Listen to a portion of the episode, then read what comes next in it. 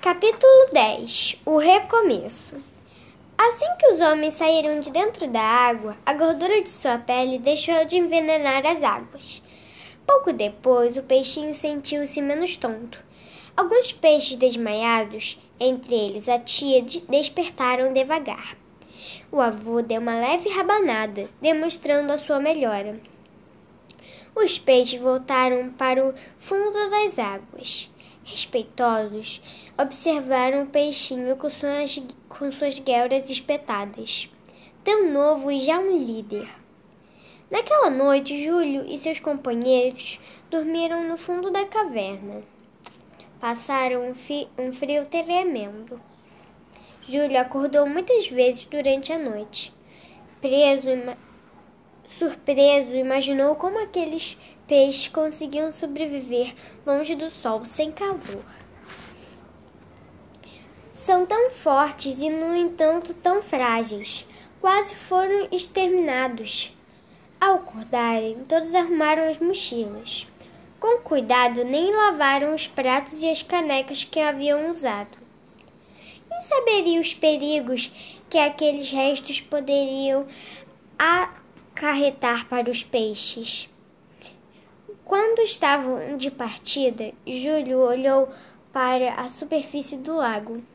Nadando solitário estava o peixinho. Por um, por um instante, ele achou que o peixinho estava sorrindo e sorriu de volta. Só então percebeu que o real que o que realmente acontecera. Os peixes haviam conversado com ele.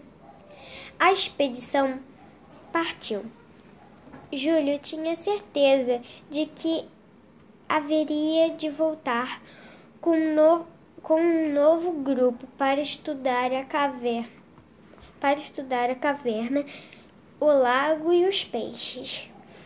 Seu sonho agora se era se seu sonho agora se tornara o maior se tornara maior que, do que no começo.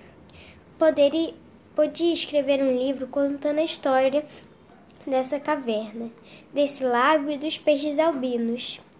No fundo, tomaria todos os no futuro tomaria todos os cuidados e não permitiria que nenhum guloso par participasse da expedição.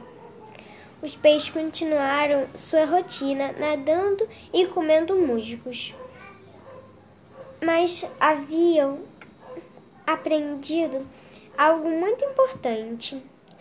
Mesmo entre eles, entre seres tão diferentes, é possível a comunicação sempre pode ser criada uma linguagem com uma sempre pode ser criada uma linguagem comum.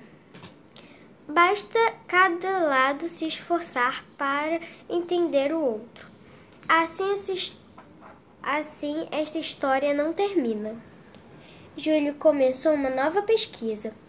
Partiu em busca de seus novos sonhos mais pesquisas e um livro. Os peixes descobriram que o mundo não terminava naquele lago e que é possível haver vida fora das águas.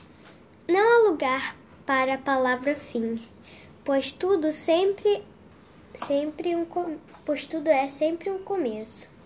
Foi um prazer ler o Mistério da Gruta para vocês. Beijo.